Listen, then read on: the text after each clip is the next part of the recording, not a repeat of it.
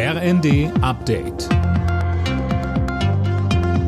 Stündlich neu. Auf den Punkt informiert. Ich bin Gisa Weber. Guten Abend. Die Kritik am Tankrabatt wird immer lauter. Wirtschaftsminister Habeck will das Bundeskartellamt stärken, sodass es leichter wettbewerbswidrige Gewinne abschöpfen kann. Auch er wirft den Mineralölkonzernen vor, Profit zu machen, statt den Tankrabatt an die Kunden weiterzugeben. Marcel Fratscher vom Deutschen Institut für Wirtschaftsforschung sagte im ersten. Ich halte einen sofortigen Stopp des Tankrabatts für absolut notwendig, um nicht noch mehr Geld in die Taschen der Mineralölkonzerne zu schieben. Man sollte schon so offen sein, Fehler einzugestehen und die dann möglichst schnell auch zu korrigieren und nicht noch drei Monate so weiterzumachen und eben knappes Steuergeld ja, zu verschwenden. In den USA deutet sich eine minimale Verschärfung der Waffengesetze an.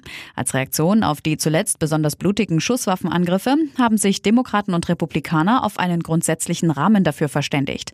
Lukas Auer mit den Details. Dabei geht es beispielsweise um teils verschärfte Überprüfungen von Waffenkäufern und die Erhöhung der Sicherheit an Schulen.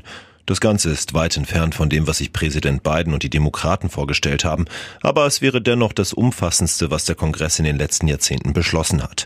Bislang haben die Republikaner alles blockiert. Das Gesetzespaket soll so schnell wie möglich beschlossen werden, denn gerade jetzt nach den Massakern in Uvalde und Buffalo ist der Druck auf die Politik besonders hoch. Ein Pflichtdienstjahr für junge Menschen, wie von Bundespräsident Steinmeier ins Gespräch gebracht, stößt auf ein geteiltes Echo. Bundesfamilienministerin Paus wies den Vorschlag zurück und auch FDP und Linke sind dagegen. Unterstützung kommt von der CDU.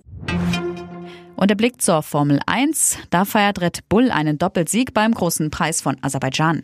Weltmeister Max Verstappen kam in Baku als erster über die Ziellinie vor seinem Teamkollegen Sergio Perez und George Russell im Mercedes. Alle Nachrichten auf rnd.de